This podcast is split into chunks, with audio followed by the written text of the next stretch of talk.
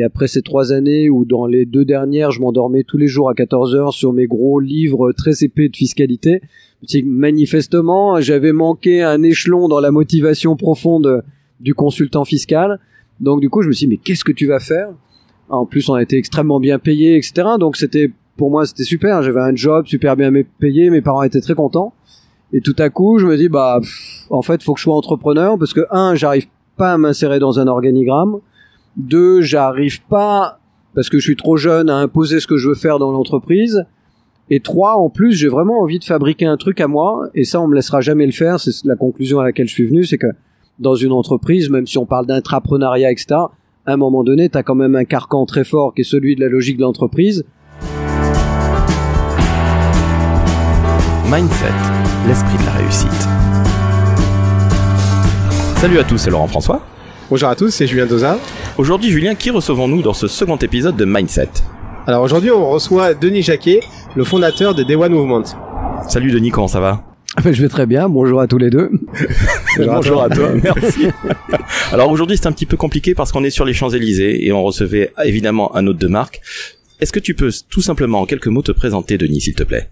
Écoute, oui, alors déjà c'est une bonne idée ces, ces Champs-Élysées, parce que depuis qu'on est en dictature et que les frontières sont fermées, à part le bruit de la circulation, il n'y a plus personne, puisqu'on n'a plus de touristes, donc on n'a plus de business, donc plus d'entreprises, donc je me demande même si on devrait faire cette interview aujourd'hui, mais si on, doit la poursuivre, euh, moi je suis un, entrepreneur euh, égaré sur des thèmes plutôt sociétaux, euh, qui maintenant est aussi un allez, c'est très prétentieux, un écrivain, mais voilà, j'ai écrit deux bouquins, je suis en train de préparer le, troisième, et depuis très peu de temps, je suis euh, animateur radio euh, euh, sur Sud Radio pour une nouvelle émission qui s'appelle La Voix des entrepreneurs.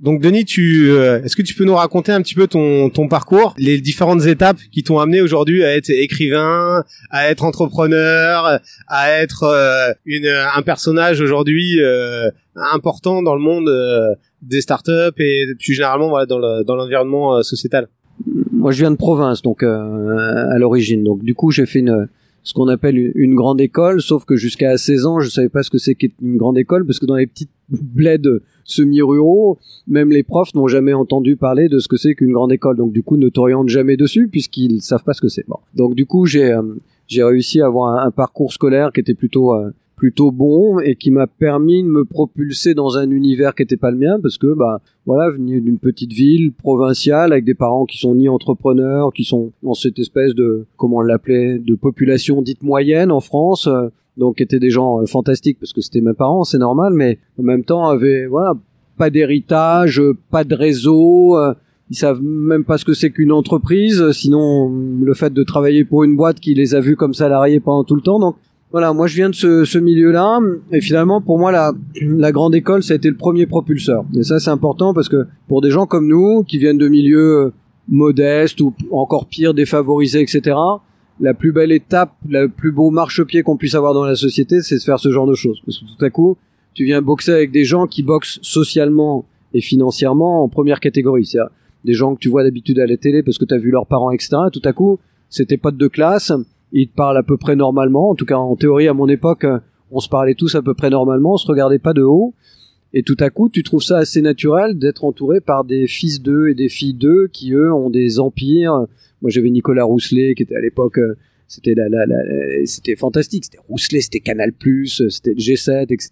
J'avais, euh, voilà, des gens qui étaient vraiment les patrons de, des plus grandes boîtes. Et pour moi, c'était vraiment le premier propulseur. Mais ça n'a pas résolu pour moi la question de savoir ce que je voulais faire. C'est-à-dire que je suis sorti de l'école, j'avais toujours aucune espèce d'idée de ce que j'allais faire de mon diplôme. Bon, donc du coup j'ai commencé parce que j'avais fait un peu de droit en même temps que l'école à être avocat fiscaliste. Donc j'ai fait ça pendant trois ans. Euh, et après ces trois années où dans les deux dernières je m'endormais tous les jours à 14 heures sur mes gros livres très épais de fiscalité, manifestement j'avais manqué un échelon dans la motivation profonde du consultant fiscal. Donc du coup je me suis dit mais qu'est-ce que tu vas faire? En plus, on a été extrêmement bien payé, etc. Donc c'était pour moi c'était super. J'avais un job super bien payé, mes parents étaient très contents. Et tout à coup, je me dis bah en fait, faut que je sois entrepreneur parce que un, j'arrive pas à m'insérer dans un organigramme. Deux, j'arrive pas parce que je suis trop jeune à imposer ce que je veux faire dans l'entreprise. Et trois, en plus, j'ai vraiment envie de fabriquer un truc à moi. Et ça, on me laissera jamais le faire. C'est la conclusion à laquelle je suis venu, c'est que dans une entreprise, même si on parle d'intrapreneuriat, etc., à un moment donné, tu as quand même un carcan très fort qui est celui de la logique de l'entreprise, qui peut se justifier pour plein de raisons, mais quand tu es entrepreneur, bah, c'est là que tu le découvres. C'est-à-dire qu'à un moment donné, il y a des frontières que tu plus qu'on t'impose, et donc tu dis, bah, je vais les violer, je vais aller créer mon propre territoire, mais sauf que j'avais à nouveau pas d'idée de savoir où l'exprimer. Donc j'ai monté une première boîte, puis une deuxième, puis une troisième, et puis j'ai trouvé ça passionnant, connu des vrais hauts, des vrais très très bas, et puis progressivement, ça s'est étoffé. une des boîtes que j'avais créées, qui était une des toutes premières boîtes de e-learning, donc tout ce qui est formation online euh, en France, euh, je suis passé après le crack de 2000. Pour ceux que, qui ont moins de 30 ans, ça leur parle pas beaucoup, mais ceux qui en ont plus de 30, ils s'en souviennent douloureusement. Premier gros crack des valeurs Internet euh, au milieu des années 2000, vers avril. Et là, plus d'investissement, plus de clients, plus de fric. Et donc, du coup, c'est là où je suis parti à l'étranger. Et ça a été ma deuxième formation. C'est-à-dire développer à l'international une boîte qui fait pas un centime en France. C'est-à-dire exactement le contraire de ce qu'on t'a appris à l'école. Sois fort dans ton pays et développe-toi à l'international. Là, c'était pas fort, c'était même plus faible, c'était quasiment inexistant dans mon pays. Et c'est le, c'est l'étranger qui m'a sauvé. Donc voilà, donc dix ans d'étranger, retour en France, et puis voilà. Et, et comment t'as géré du coup toi cette situation euh, où t'étais vraiment dans le, j'allais dire dans le dans le down là, tu vraiment t'étais en bas du bas et tu dis bon comment je vais faire pour rebondir? Du coup là tu dis ouais je rebondis euh, en développant une structure à l'étranger, mais comment toi t'as réussi à, à, à passer cette étape qui pour certains euh, n'arrivent jamais du coup à, à remonter. Euh... En fait, c'est peut-être là où on fait la distinction entre ceux qui pensent qu'entrepreneur est un métier et ceux qui sont entrepreneurs par nature. Ceux qui sont entrepreneurs par nature ont pas peur des euh, roller coasters, on appelle ça, donc ils, peuvent faire Space Mountain parce qu'ils savent que en haut c'est top, en bas c'est pas terrible, mais ça va remonter. Bon, et donc à un moment donné, cette espèce de sensation de haut et bas, bah tu sais que c'est inévitable, c'est incontournable, ça fait partie du truc d'entrepreneur. Ceux qui ont pensé que c'était un métier comme les autres sont pas du tout équipés pour ça. Et donc en général, ils quittent le bateau à ce moment-là parce qu'ils disent oh, oh, oh, arrêtez le manège là, je suis en train de d'avoir une grosse nausée là, il faut vraiment me sortir parce que je suis pas fait pour ça. Donc c'est pour ça qu'à un moment donné, il y a eu des gros débats sur savoir si on devait faire une école de l'entrepreneuriat. On peut pas former quelqu'un à devenir entrepreneur. C'est vraiment une nature profonde, voilà. Et en fait, on est fait pour ça ou pas. Après, c'est une question de résistance personnelle. Donc euh, moi j'ai peut-être deux avantages, mais d'autres en ont plein d'autres. Un avantage. Le premier, c'est que moi j'ai perdu mon père un peu trop tôt, et donc du coup, après ça, tu te dis que tout échec personnel, etc., c'est tellement rien à côté que rien peut vraiment te faire de mal. Donc du coup, quand t'as vraiment souffert violemment, toute autre forme de souffrance, etc., paraît tellement légère à côté que tu dis bon, c'est quoi à côté de ce que j'ai vécu pendant voilà. Et puis de l'autre côté, moi j'étais sportif de haut niveau, j'ai fait du fond. Et donc, du coup, quand tu gères du 3000 mètres ou du 5000 mètres, bah, déjà, l'entraînement est difficile. T'as des blessures physiques, tu les surpasses, t'as envie de gagner. Tu sais qu'à un moment donné, ton envie de gagner va surpasser la douleur et que la douleur euh, est rien comparé au plaisir que tu vas avoir de gagner. Et donc, finalement, l'idée de se dire qu'à un moment donné, l'entrepreneuriat va peut-être te permettre une satisfaction optimale fait que tu supportes bien euh, toutes les souffrances qui vont avec. Et donc, du coup, parce que l'entrepreneuriat qu'on le veuille ou non, est un monde plus de souffrance que de plaisir. Bon, il y a des formes de plaisir très fortes, mais au quotidien, c'est pas si simple. Hein, c'est pas pour faire pleurer dans les chaumières. Bah, à un moment donné, à partir du moment où tu sais que tu es irrémédiablement optimiste et qu'à un moment donné, tu vas trouver une satisfaction, ça suffit à justifier le reste. Et finalement, tu passes assez facilement à travers. Justement, Denis, tu es un homme aujourd'hui de radio, puisque tu es sur Sud Radio. Et ton émission ne parle pas nécessairement des très grands groupes ni des très très grosses entreprises, mais plutôt des entrepreneurs, les petits, les petits patrons, comme on dit. Euh, justement, comment ça se fait qu'un homme qui a fait une très grande école, allez, on va la citer HEC, qui a monté plusieurs entreprises, ait envie aujourd'hui euh, de parler bah, de ceux qui font réellement la France et d'ailleurs le monde entier, les entrepreneurs, les petits?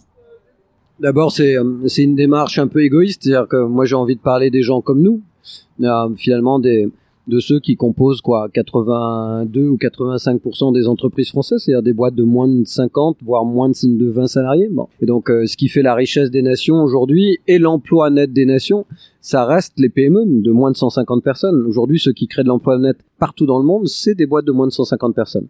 Donc du coup, que ça soit pour des bonnes ou de mauvaises nouvelles, quand on ouvre sa télé ou qu'on ouvre sa radio, on n'entend parler que des gros. Euh, quand on parle d'un licenciement, on va parler, je sais pas, d'un Airbus qui annonce 5000 licenciements en plus, mais on va pas parler des 64 000 PME qui vont euh, subir la crise du Covid et fermer, qui chacun licencie peut-être un, deux, trois ou cinq personnes. mais qui au final fait 300 000 personnes et non pas 5 000, ce qui est juste un cataclysme euh, effroyable. Donc du coup, à un moment donné, ces boîtes-là impactent notre vie tous les jours et on n'en parle jamais, ni pour le bien, ni pour le mal. Et donc du coup, bah, je pense qu'il y a un déficit parce qu'en réalité, les gens, ils aiment bien leurs boîtes. Ils aiment bien les boîtes qui les font vivre dans leur petit village, dans leur ville moyenne, dans leur ville un tout petit peu plus grande. Et ils se disent, mais pourquoi dans ces boîtes dans lesquelles je bosse tous les jours, on se parle jamais d'eux? Tous les jours, on a un succès, tous les jours, on a un échec, tous les jours, on le surpasse.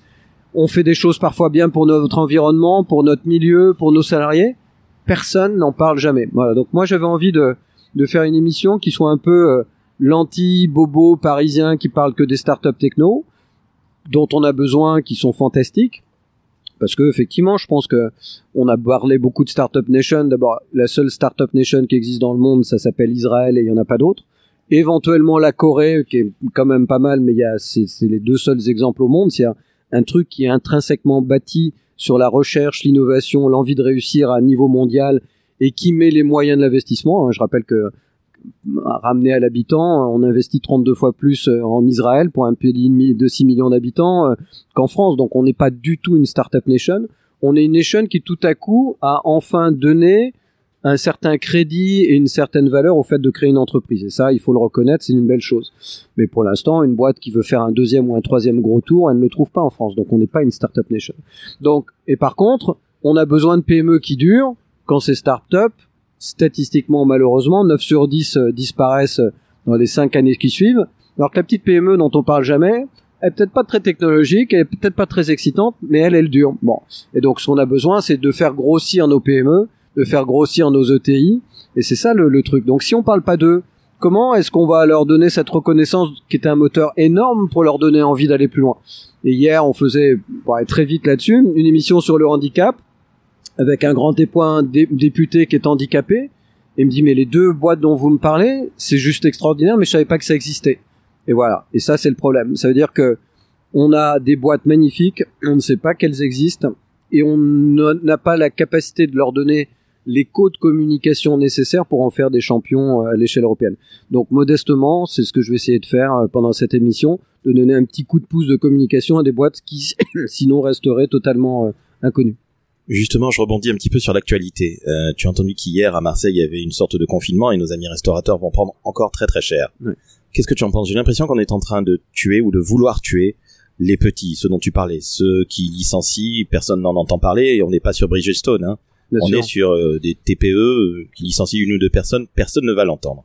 Qu'est-ce que tu penses de cette fameuse Startup Nation dirigée par notre président Macron, qui est extrêmement jeune, et qui finalement n'a pas vraiment grand chose à faire de nos amis restaurateurs ou de nous, les entrepreneurs de TPE, PME.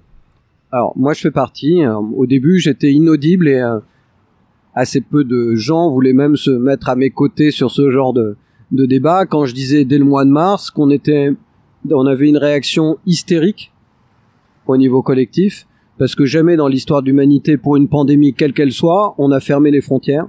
Jamais dans l'histoire de l'humanité, on a bloqué les gens chez eux. Jamais dans l'histoire de l'humanité on a bloqué la totalité de l'économie. Et jamais dans l'histoire de l'humanité on a pris le risque de mettre une économie à sac juste pour arrêter une épidémie. Si cette épidémie était d'une telle gravité qu'elle décimait des morceaux de population monstrueux, j'oserais peut-être moins tenir ce, ce, discours. Et encore, pourquoi? Parce qu'à un moment donné, on est 7 milliards, il y a eu 500 euh, 000 morts dans le monde. Je pense que malheureusement, et vraiment, c'est pas inhumain de dire ça dans ma bouche, mais les courbes de la mortalité s'en apercevront à peine quand on les regarderont dans 10 ans. Par contre, ce dont on va se souvenir, c'est ces 200 millions de personnes qui retombent sous le seuil de l'extrême pauvreté, ces 30 ans de travail de l'ONU en Amérique du Sud qui va replonger des gens dans une extrême pauvreté alors qu'ils avaient mis 30 ans à les en sortir. Ça va être tous les plus pauvres qui aujourd'hui vont rester à l'écart de l'emploi pendant très longtemps et qui vont être autant de brasiers sociaux et de foyers de violence qui vont envahir nos rues dans les, mois et dans les années qui viennent, et qu'à un moment donné, le courage politique consiste aussi à accepter malheureusement de se dire que il faut peut-être sacrifier, accepter le sacrifice de quelques-uns pour préserver le plus grand nombre. Et qu'aujourd'hui, on a décidé de continuer à sacrifier le plus grand nombre pour le bénéfice de quelques-uns. Moi, j'ai une maman de 82 ans, j'ai pas envie qu'elle meure dans cette crise du Covid. Donc, je suis pas en train de dire qu'il faut pas porter de masque, qu'il faut des distanciations, mais qu'on vienne m'expliquer pourquoi on devrait fermer les restaurants, Pourquoi on devrait fermer les bars alors qu'on est toujours dans la rue ensemble, qu'on est toujours dans le métro ensemble, qu'on est toujours dans les transports ensemble Ça n'a strictement aucun sens. Et quand Marseille ferme, de façon en plus quasiment autoritaire, pratiquement ni la région ni personne n'était informé, c'est juste totalement scandaleux. Scandaleux pourquoi? Parce qu'à nouveau c'est un pouvoir central qui n'a pas compris que la France, c'était pas contrairement à ce que diraient les fans du PSG, c'est pas Paris. Voilà. Et donc euh, qu'à un moment donné, il faut tenir compte que tous ces gens, on estime aujourd'hui que 30% des restaurateurs français vont disparaître dans les quatre prochains mois. Expliquez-leur qu'ils vont disparaître notamment dans des régions où on n'aura pas vu un malade du Covid. Voilà. Donc je pense qu'on est en train de créer un monstre. Ce monstre va se réveiller contre nous à partir de novembre-décembre et la rentrée euh, de janvier 2021 dans la plupart des pays européens sera juste un cataclysme. Et, Denis, pour revenir, tu vois, à tout ce que tu as pu dire sur euh, euh, la façon d'aider les entrepreneurs, mais aussi des salariés ou des personnes, euh, euh j'allais dire lambda, comme tout le monde, comme tu disais, quel conseil tu pourrais leur donner pour à un moment donné se dire tiens, ben, je, je peux prendre ma vie en main et je peux rebondir face à ces difficultés, que je sois entrepreneur ou ou autre personnalité? En fait, c'est très difficile de conseiller un entrepreneur parce que il y a, deux façons d'être heureux comme entrepreneur, mais faut pas oublier que l'entrepreneur c'est un homme, une femme, et donc il a besoin d'être heureux tout court. C'est-à-dire que euh, son entreprise c'est beaucoup de temps, mais il n'y a pas aussi que son entreprise. Il y a sa famille, il y a ses amis, il y a son environnement. Ceux qui sont très focus sur leur boîte sont ceux qui réussissent le mieux. Bon, du coup, ils ont un, champ de vision qui est plus limité, mais ils le connaissent parfaitement. Et donc, euh, Xavier Niel, enfin tous ceux qu'on connaît bien, Jacques-Antoine Grangeon, enfin tous ceux qui ont fait des boîtes remarquables n'ont fait que ça. Donc du coup, ça veut dire qu'à un moment donné, pour avoir des réussites financières importantes, tu peux pas t'étaler, tu peux pas te disperser. C'est un choix que moi j'ai pas fait, ce qui explique que moi je serais pas milliardaire comme eux, mais j'ai choisi d'être plus riche intellectuellement. Bon, ça veut pas dire qu'ils sont idiots, hein. C'est pas surtout ne faut pas me déformer mes propos parce qu'en plus Niel est quelqu'un pour qui j'ai beaucoup de beaucoup d'admiration parce qu'il fait plein beaucoup de beaucoup de choses très bien dont il ne se vendent pas, ce que j'apprécie euh, beaucoup chez lui par rapport à certains autres qu'on voit beaucoup qui se vendent de beaucoup de choses qu'ils ne font jamais. Et donc euh, là, moi j'ai choisi d'avoir un spectre beaucoup plus large en disant bah peut-être que finalement je vais réussir à faire de l'entrepreneuriat mais avec une vision plus globale de la société parce que ça va m'enrichir personnellement aussi. C'est-à-dire qu'à un moment donné, bah, je vais réussir à monter un truc qui est à la fois un choix entrepreneurial et un impact sur la société. Et c'est un choix complètement différent. Peut-être que ça a bien marché et qu'il va me rendre riche, j'en sais rien. C'est pas forcément mon pari le plus important, parce qu'à un moment donné, mon pari le plus important, c'est de me demander ce que mes enfants diront de moi quand ils parleront de moi plus tard. Bon. Et euh, si ça me, rapporte beaucoup d'argent, c'est tant mieux. Si ça m'en rapporte pas, je continuerai à plutôt bien vivre. J'ai vendu une boîte, pas des somme colossale, mais je suis à l'abri du besoin. Donc tout va bien, mais c'est plus mon but principal. Bon, et je vois les gens autour de moi qui sont arrivés à des niveaux de fortune où finalement, de toute façon, ils ne savent pas quoi en faire et même plus comment la gérer. Donc à un moment donné, passer un certain cap, au-delà de 10 ou 20 millions, en réalité, t'as plus besoin de rien. Bon. Donc, et la plupart du temps, d'ailleurs, ils s'ennuient parce qu'ils ont 20 millions, ils ont vendu leur boîte, ils disent, à part gérer mon immobilier, euh, ma bourse et mon truc, en fait, j'essaye de trouver une raison de vivre à 40 ou 45 ans ou 50 ans quand j'ai vécu ma boîte. Et donc moi, ce que ce qui me rassure là-dedans, c'est que j'ai un projet de vie qui est à la fois entrepreneurial et personnel et intellectuel pour au moins les 15 prochaines années. Et ça, c'est une perspective que je trouve pas beaucoup chez mes amis autour de moi. Et je le sais parce qu'ils m'en parlent tout le temps. Ils me disent au moins, toi, t'as un truc. Nous, on est arrêté, on est sur le bord de s'arrêter, on vient de s'arrêter on sait pas ce qu'on va faire. Tu as un ressort. Bon, on a plein de pognon, mais on sait pas ce qu'on va faire. Toi, tu sais ce que tu vas faire, tu as un plan, ça peut te mener sur 15 ou 20 ans. C'est juste le bonheur euh, total. Donc moi je peux pas donner de leçons à qui que ce soit, mais ce qui est certain, c'est que j'ai jamais vu un homme ou une femme réussir sans être focus sur sa boîte, sur son activité et se disperser. Voilà. Moi j'ai fait le choix de la dispersion, c'est un autre choix je sais que c'est pas le canal le plus immédiat vers le fait de devenir milliardaire, c'est une certitude. Ouais, ça, mais en tout cas, il faut, euh, comme tu le disais, avoir des perspectives. ça, c'est important parce que c'est vrai que le fait de pas se projeter, euh, bah, du coup, forcément, euh, on n'avance pas. Ouais. Justement, je voulais parler du ressort qui t'animait. Ce fameux projet dans les 10-15 ans dont te parlent tes amis, alors peut-être un petit peu plus riches que toi, c'est pas très important à vrai dire. C'est quoi justement ce fameux ressort qui anime Monsieur Denis Jacquet? C'est assez difficile à, à expliquer. Je crois qu'en fait, les... il y a des êtres humains qui ont plus ou moins besoin de reconnaissance. Bon, ça dépend d'où ils viennent aussi. Donc, euh, et je pense, c'est peut-être pas une généralité, mais tous les gens qui viennent d'un univers petit ou modeste ont des gens qui ont un besoin de reconnaissance plus élevé que celui des autres. Et donc euh, finalement, quand on vient d'un milieu comme le mien, qui est franchement pas pauvre, hein, pas, on n'a pas, on n'a pas été chercher des tickets euh, au resto du cœur ni à la soupe populaire. Hein. Mon père se débrouillait extrêmement bien, on a très bien vécu, mais néanmoins, bah, là, je suis dans un univers que j'aurais jamais envisagé d'avoir, et je me dis mais ça sert à quoi que je parle, que je sois écouté, si ça sert à rien en fait. Bon, et euh, et à nouveau, après c'est des, je sais pas, c'est des traumatismes mais qu'on positive avec le temps. À partir du moment où on a on a quelqu'un auquel on tenait et qui est parti, on a envie de briller. Donc euh, et moi j'ai envie de briller dans mon cercle proche en fait, c'est-à-dire que voilà, ma mère est encore là, euh, mes enfants sont là, euh, ma femme est là, mon père est plus là, mais j'estime qu'il est toujours en train de regarder. Donc, je pense que j'ai une mission de pas trahir ce pourquoi j'ai été élevé.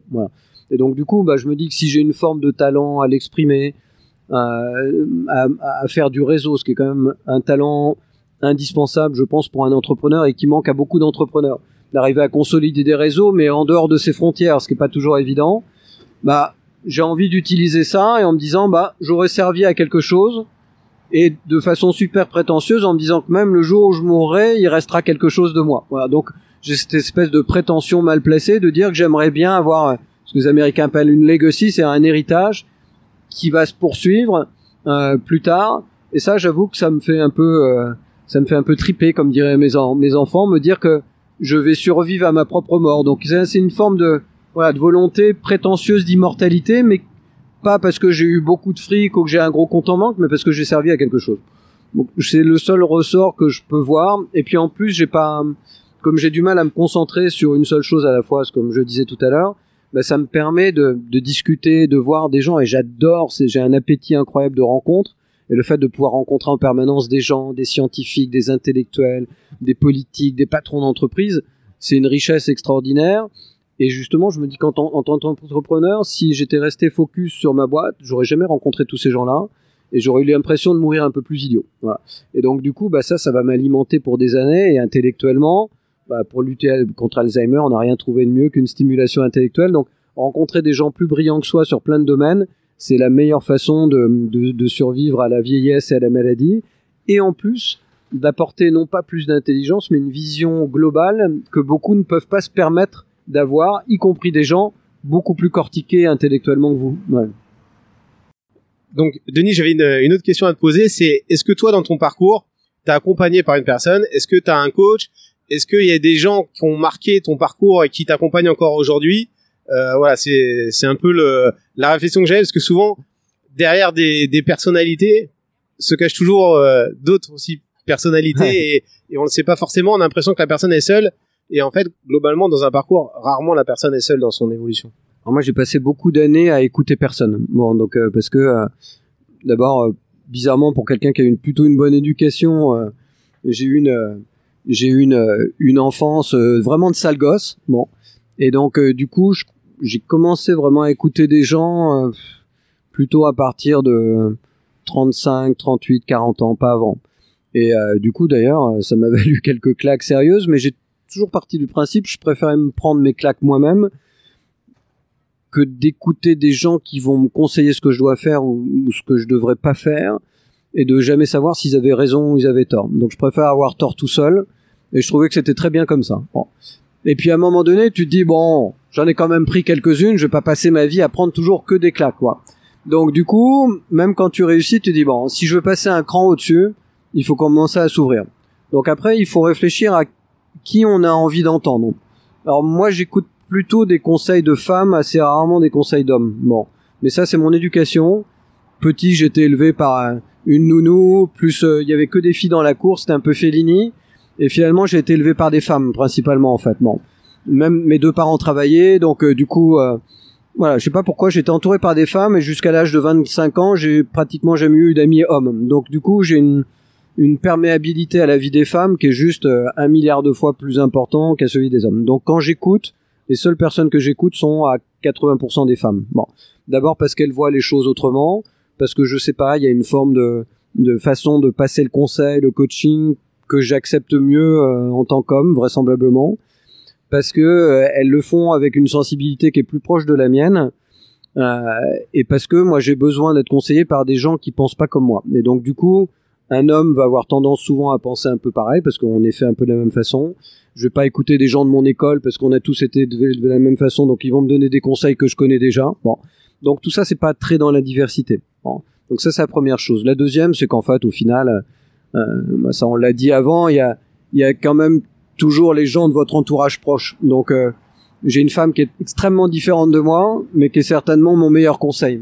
donc euh, parce que elle, le fait que je passe à la radio, à la télé, elle s'en fout complet. Enfin, elle est très fière, elle est très soutien, etc. Mais elle est pas prostrénée devant moi parce que ah tu reviens de la télé, chérie, euh, je vais embrasser tes chaussures. Mais elle va être critique euh, positivement euh, et même ma fille qui a, qui a 10 ans ou mes enfants qui sont plus grands, voilà, sont et c'est plutôt d'eux que j'écoute beaucoup de choses aussi. et après, je me suis toujours dit qu'à un moment donné, je me ferais peut-être coaché par quelqu'un. Je pense que ce serait pas une, franchement une mauvaise idée, mais je n'ai pas encore passé ce deuxième cap-là. Donc ça, ça sera peut-être pour euh, la vie d'après, d'ici 3-4 ans, l'idée d'être coaché plutôt pour euh, arriver à industrialiser un petit peu mieux ce que je suis en train de faire. Je pense que ça, je vais y passer, mais j'ai déjà l'idée de, des personnes que je suis prêt à écouter. Donc mon, mon, mon souci, c'est vraiment de d'arriver à, à passer ce cap du sale gosse que je suis encore et qui, qui a quand même du mal à, à, recevoir des leçons en fait. Euh, je le, je le prends un peu mal, un peu trop d'ego euh, certainement, mais 100 fois mieux qu'il y a, il y a une quinzaine d'années. Mais je pense que là où je suis, si je veux aller vraiment au cran où je veux aller, sans être coaché et soutenu par des gens qui savent faire, ça se fera pas. Donc euh, ça au moins j'en ai conscience et je sais que je suis prêt intellectuellement et émotionnellement et, égoïstiquement à, à passer à ce cap-là. Ouais pour clôturer notre euh, podcast, j'avais une, une, dernière question pour toi, Denis. Est-ce que quand tu te regardes dans le miroir, tu te dis tiens, euh, je vais me présenter au présidentiel? Ou ministre des PME On en a bien besoin. Ouais. Écoute, en fait, je pense que dans ce pays, en tout cas, un ministre des PME ne pourra jamais rien faire de véritablement impactant. Je crois qu'il y a que le président qui peut donner l'impulsion. Et donc, euh, on a bien vu euh, aujourd'hui, on a toujours un ministre, un secrétaire d'État du numérique. C'est-à-dire qu'on a toujours considéré que le numérique était une fonction à part et non pas une fonction transverse. Donc ça veut dire qu'on n'a pas de politique du numérique. Et de l'autre côté, on met au PME euh, un ancien syndicaliste artisan taxi. Moi, j'ai rien contre les artisans taxi.